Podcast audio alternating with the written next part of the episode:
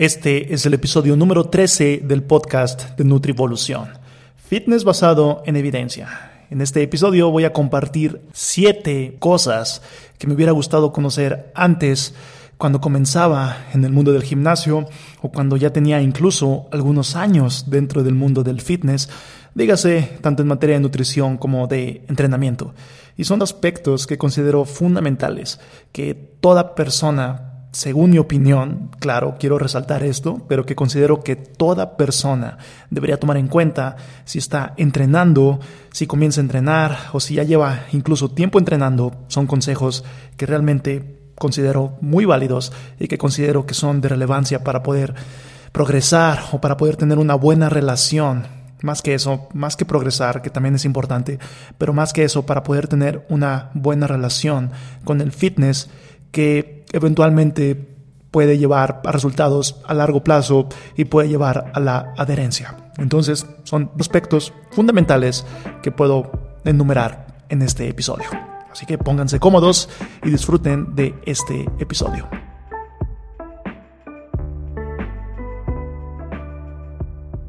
Y este es un programa sin patrocinadores. Desde el episodio número uno hasta la fecha, este episodio, no ha habido ningún patrocinador. Y eso es con un motivo. El motivo es que yo no promovería algo en lo que yo mismo no tenga la firme creencia de que ofrece valor a todos ustedes.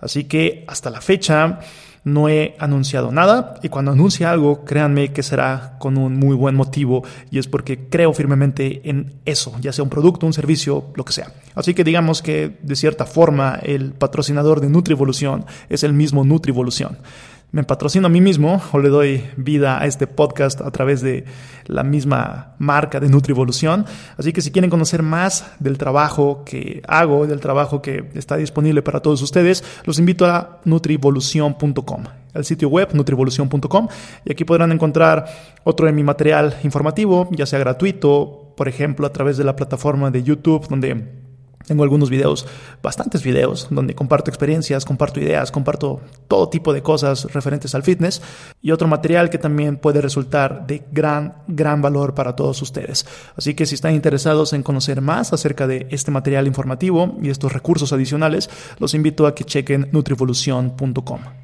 Además, si están interesados en cualquiera de mis cursos o programas, les tengo un descuento especial en la plataforma de cursosnutrivolución.com. Simplemente al momento del checkout, cuando estés comprando ya sea el programa Fénix, el programa Ignición o el curso de fitness eficiente, lo único que tienes que hacer es escribir en la casilla de cupones, escucho el podcast.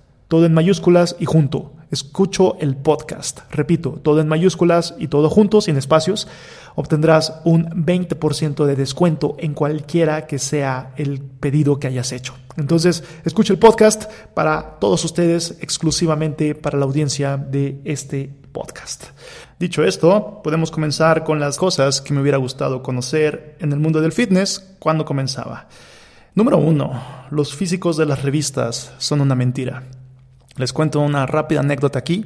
Yo recuerdo cuando comenzaba, que en distintos episodios he platicado anécdotas pasadas, que por cierto ese es otro de los objetivos de esta plataforma, y es ser un poco más íntimo, un poco más profundo en mis opiniones y por qué las digo.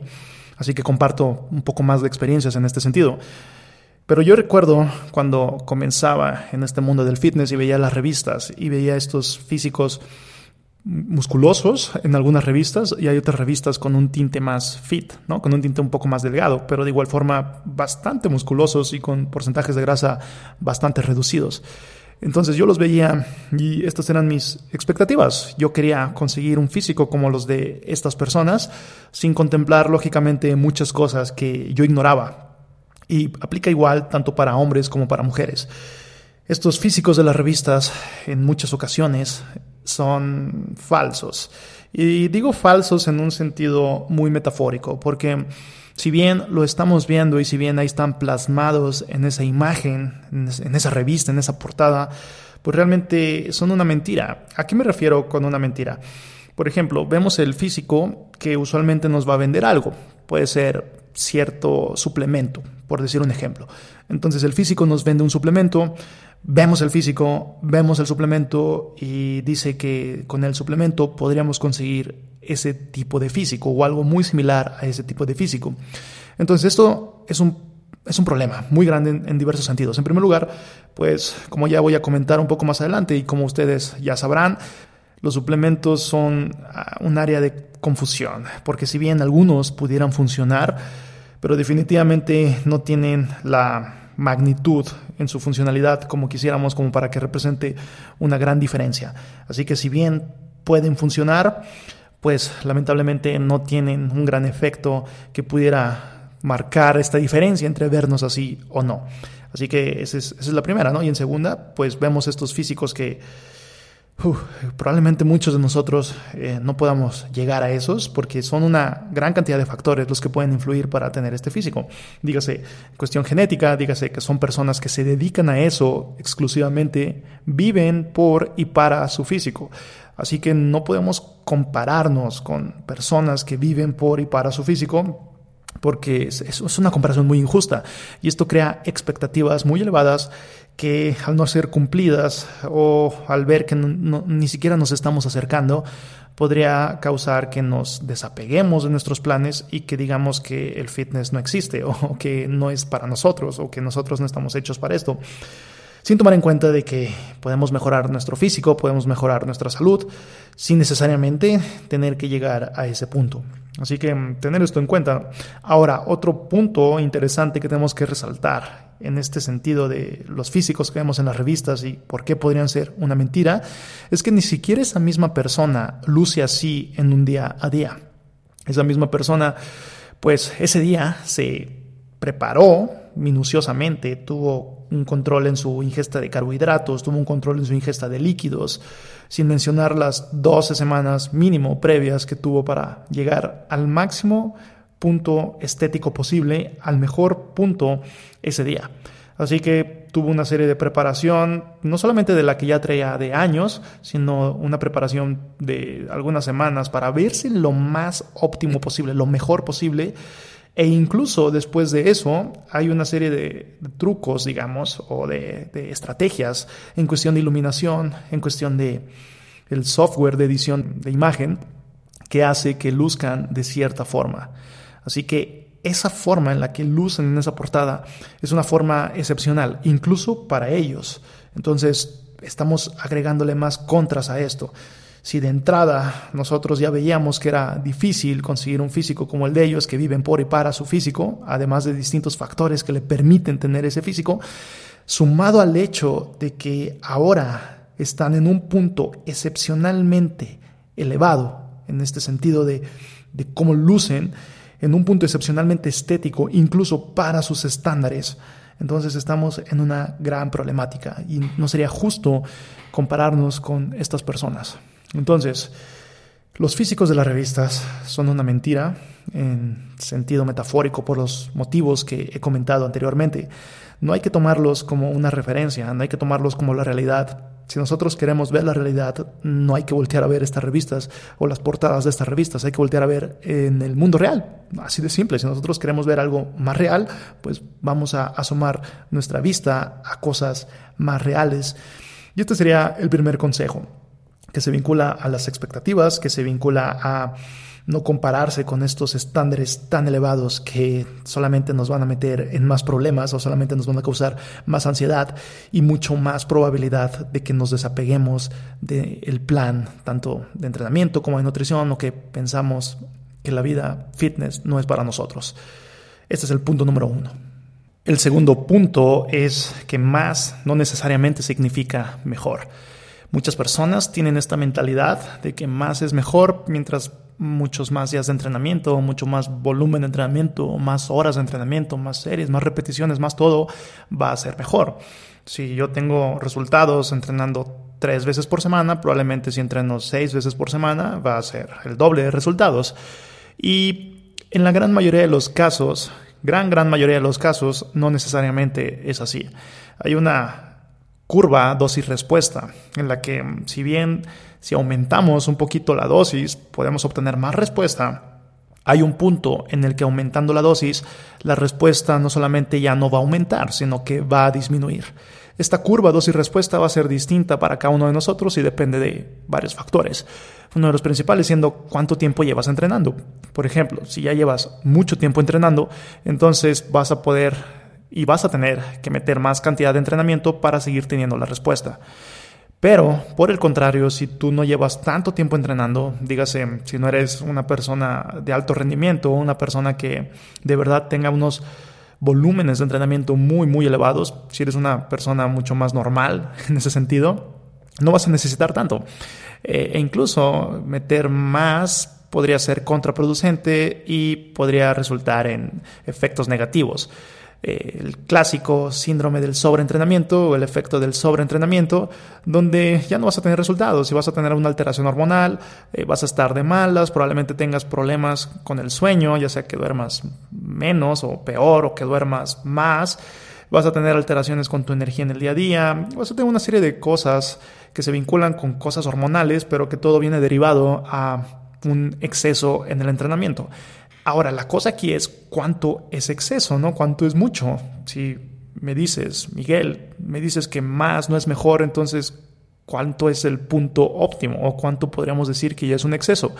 Y aquí quiero recalcar que esto es algo muy individual, muy individual, depende de distintos factores.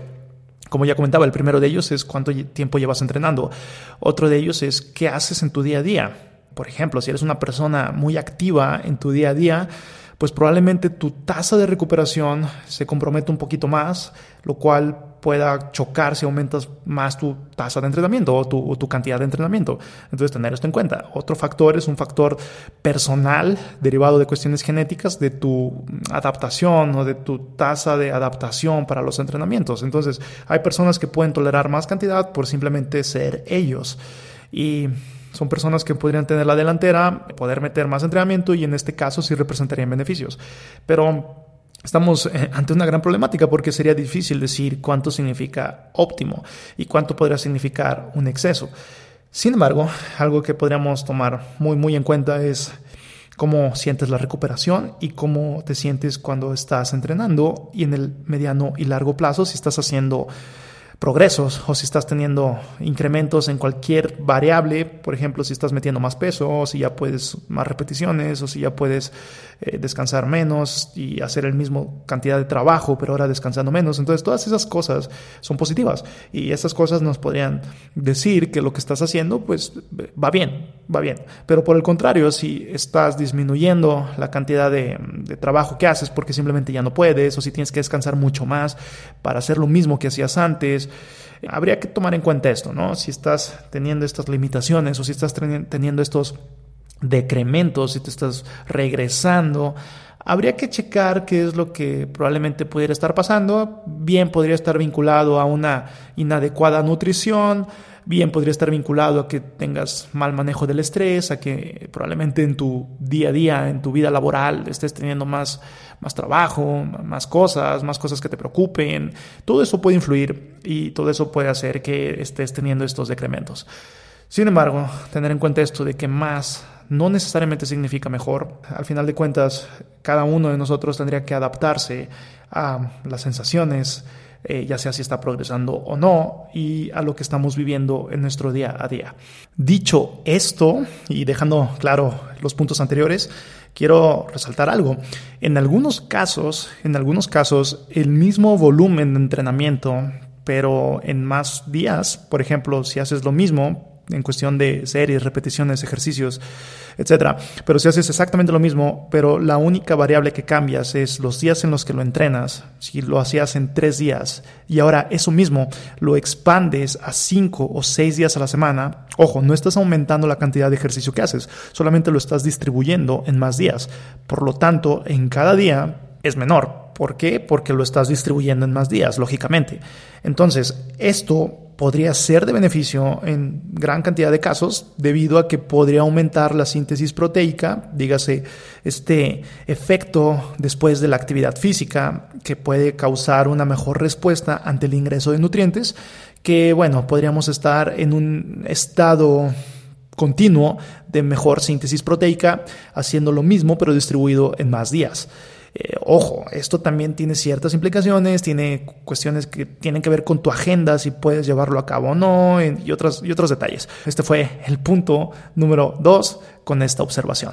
El siguiente punto, el punto número tres, va a ser un tanto breve, pero no por eso menos importante. El punto número tres es que los cambios que se susciten a raíz de estos hábitos de alimentación y estos hábitos de entrenamiento, dígase, los cambios que se susciten en el fitness son a largo plazo. Uno espera resultados a muy corto plazo y si bien podemos ver algo a muy corto plazo que puede hacer que nos motivemos y continuemos y sigamos adelante, realmente el verdadero beneficio y el verdadero cambio se va a suscitar a largo plazo.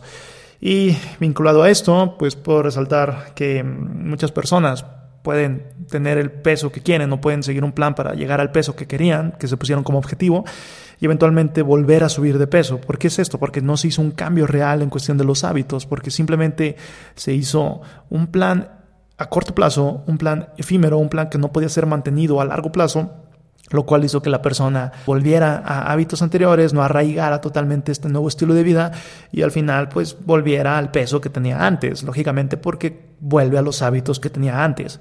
Entonces aquí em, quiero recomendarles el episodio donde hablo acerca de cómo cambiar hábitos, cómo adoptar nuevos hábitos positivos y eliminar negativos.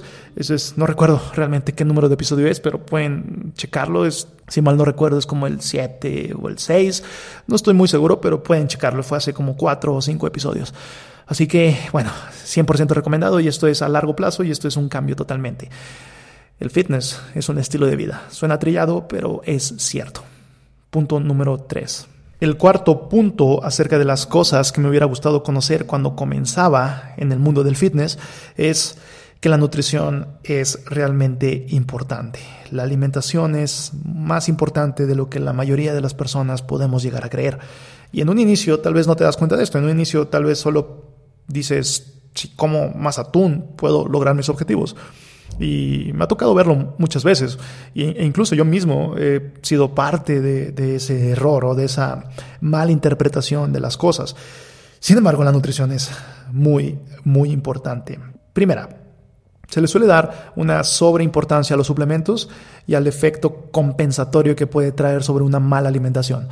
Hay quienes pueden llegar a creer que si comen mal, no importa mucho, siempre y cuando se tomen un suplemento, por ejemplo, alguna suplementación con micronutrientes, que no estoy en contra, ojo, puede ser útil en, muchos casos. Sin embargo, en la gran mayoría de los casos, todas estas deficiencias podrían ser atacadas primero con la alimentación y de aportar los alimentos que van a aportar estos micronutrientes.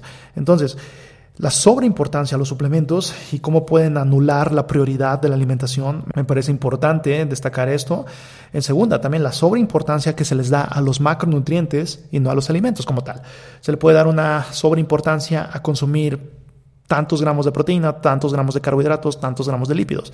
Y estoy completamente de acuerdo de que eso, a final de cuentas, es necesario para una óptima recomposición corporal. Sin embargo, si nosotros queremos traer en juego la cuestión salud y la cuestión rendimiento y la cuestión bienestar, necesitamos poner mucho más atención a los alimentos y no solamente a los macronutrientes. Necesitamos poner más atención a alimentos naturales, a alimentos que probablemente eviten una deficiencia nutricional en nosotros, porque se suele creer que ya se sabe todo en nutrición, pero probablemente dentro de los alimentos naturales hay más cosas además de lo que ya se conoce pero probablemente existan mucho más cosas de los que se conocen que nos aportan un estado de salud óptimo. Así que ojo aquí, probablemente la suplementación con micronutrientes no sea suficiente porque hay más cosas en los alimentos que pueda hacer que funcione sinérgicamente todo el alimento en cuestión salud, en cuestión rendimiento, en cuestión incluso recomposición corporal. Entonces, no darle una sobreimportancia a los macronutrientes y no perder el eje de que los alimentos son lo que nos aportan estos nutrientes y son en donde tendríamos que tener la verdadera prioridad. El punto es ver las prioridades y saber que la nutrición es una muy importante y dentro de la nutrición ver todas las prioridades que tengamos que tener. Esto ya es material para otros podcasts, que significa una alimentación adecuada o qué significa una alimentación óptima, tanto para cuestiones de salud como para cuestiones de recomposición corporal. Pero bueno, la nutrición es mucho más importante de lo que, de lo que solemos creer y hay que poner especial énfasis en los alimentos que consumimos y no solamente en los macronutrientes. Y no porque estés haciendo actividad física significa que puedas comer de todo o que puedas comer mal o que con un suplemento ya la armas, ¿no? Que con un suplemento vas a justificar todas estas posibles deficiencias o huecos que vas a estar teniendo en tu alimentación. Entonces, pongan atención a su alimentación y no solamente para fines fitness, sino para fines de salud óptima. Punto número cuatro, la nutrición es importante y mucho. Y hay que darle esta prioridad y hay que darle el espacio que se merece realmente. Siguiente punto, punto número 5 de las cosas que me hubiera gustado conocer cuando comenzaba en el mundo del fitness es comer cada tres horas no es necesario. Y esto está lógicamente vinculado al punto anterior con respecto a nutrición. Comer cada tres horas no es necesario. Se nos ha dicho muchas veces, incluso en la licenciatura en nutrición, en la formación académica, se te dice que tienes que comer cada tres horas, pero esto es una total malinterpretación de los estudios científicos que se interpretó que sugerían esto se habla de que al momento en que tú comes más veces en el día, vas a acelerar tu metabolismo y esto se asoció con un mayor efecto térmico de los alimentos.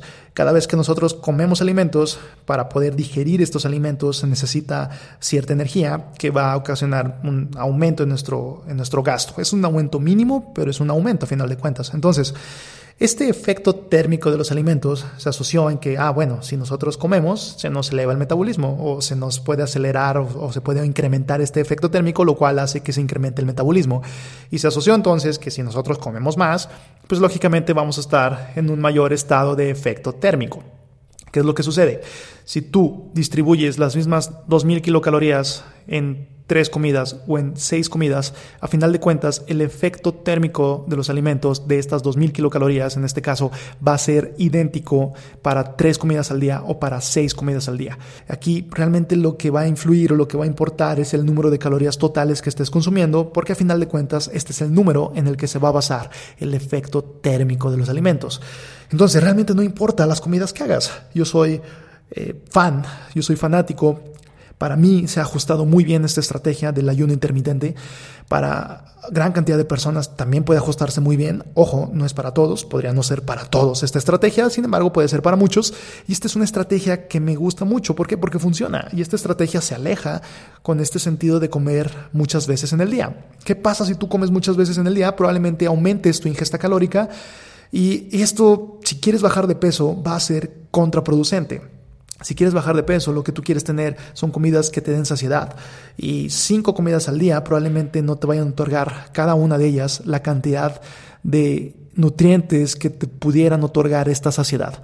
Así que comer cada tres horas no es necesario. Puede ser que los requerimientos energéticos así lo requieran, que sea gran cantidad de calorías, lo cual se va a complicar meterlos en dos o tres comidas en el día. Probablemente necesitamos más comidas en el día para poder llegar a estos requisitos calóricos elevados.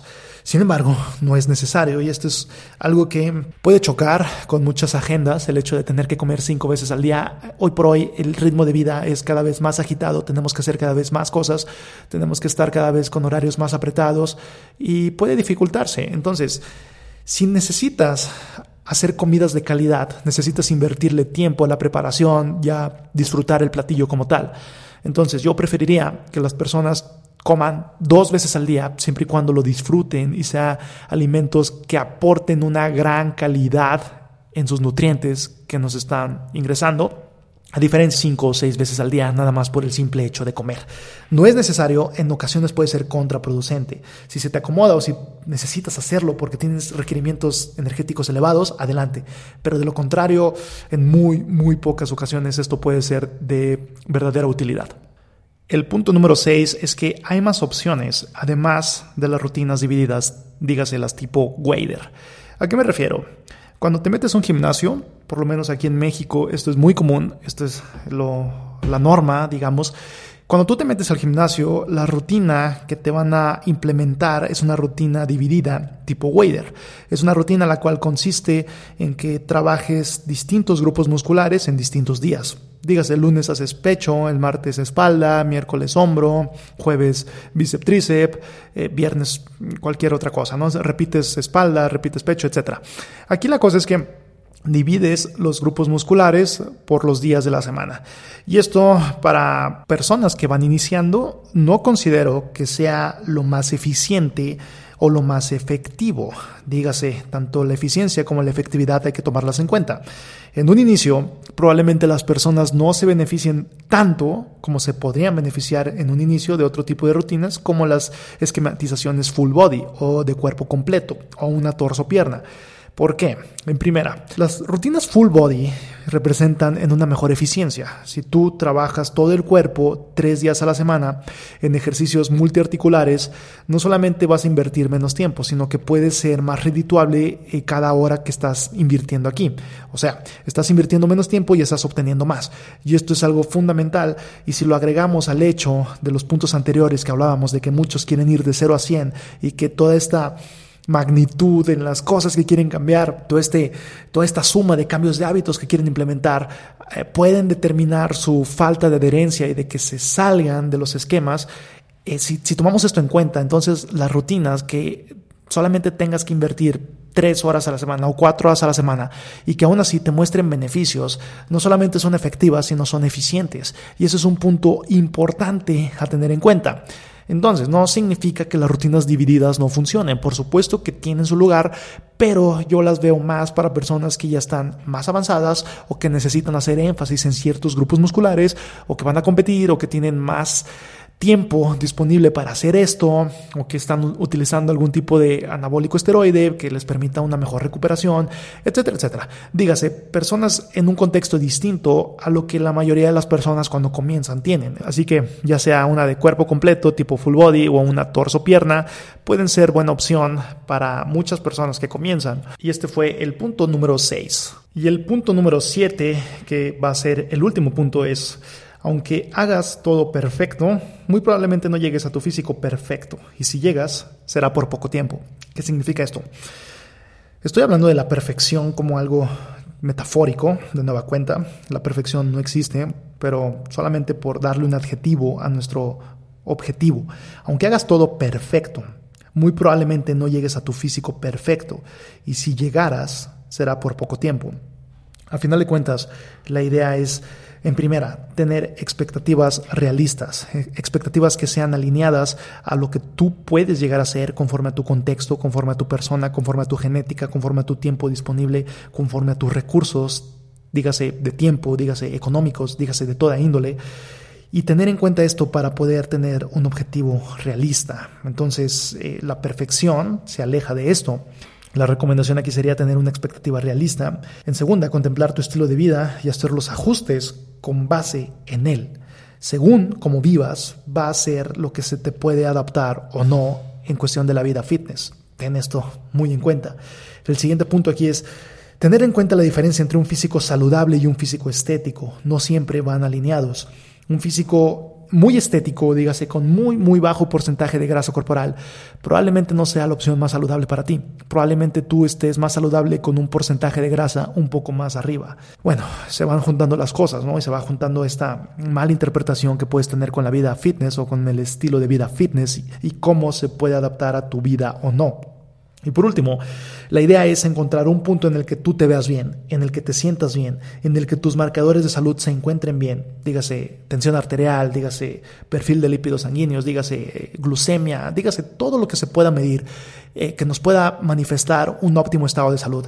Tú quieres tener eso bien, tú quieres sentirte bien, tú quieres verte bien y que esto sea parte de tu estilo de vida. Entonces encuentra el balance entre obtener estos beneficios, entre las estrategias que tengas que hacer para obtenerlos y este va a ser el punto mágico que debes tener y que debes eh, realizar en cuestión de tus hábitos, ya sea de entrenamiento, ya sea de alimentación. Entonces puede ser muy distinto para cada uno de nosotros. Cada uno de nosotros puede invertir más tiempo en el entrenamiento o menos. Cada uno de nosotros puede invertir más en la alimentación o menos. Al final de cuentas, hay unos fundamentos que se tienen que llevar y de ahí los detalles son los que pueden marcar las diferencias en toda índole. Así que busca el balance entre qué es lo que te puede tener más saludable, qué es lo que te puede dar mejor rendimiento, qué es lo que te puede dar una mejor apariencia física, según tu estilo de vida, según tus recursos. Encuentra este punto medio, olvídate de todo lo demás, olvídate de las falsas expectativas, olvídate de querer tener todo muy a prisa, olvídate de todas estas cosas que solamente van a frenar tu progreso. Y la idea es que tengas algo que pueda ser llevado a largo plazo, dígase toda tu vida. Este es el punto, esta es la verdadera vida fitness, este es el verdadero objetivo que estamos buscando. Así que encuentra este punto, esa es realmente la, la cosa aquí y esto es algo que puede ir cambiando en el transcurso de los años, en el transcurso de tu vida y que puede ser distinta cuando comiences a cuando lleves 5 o 10 años. Sin embargo, eso es algo que me hubiera gustado saber desde un inicio, que eventualmente uno lo va descubriendo poco a poco y realmente uno no acaba de aprender todo lo que se tiene que aprender en este mundo, pero mientras más avanzados estemos, mejor. Estos han sido siete consejos que considero fundamentales. Y gracias por haber sintonizado este episodio. Te invito a que me mandes un mensaje con tus comentarios, tus preguntas, todo lo que quieras. Y de igual forma te invito a que cheques nutrivolución.com. Me pueden contactar en Instagram arroba Miguel Rojas, M1 Rojas, todo junto, y en arroba Nutrivolución. Y hacerme llegar sus comentarios. Así que esto ha sido todo. Nos escuchamos la próxima semana. No sin antes recordarte que vayas y levantes esa barra.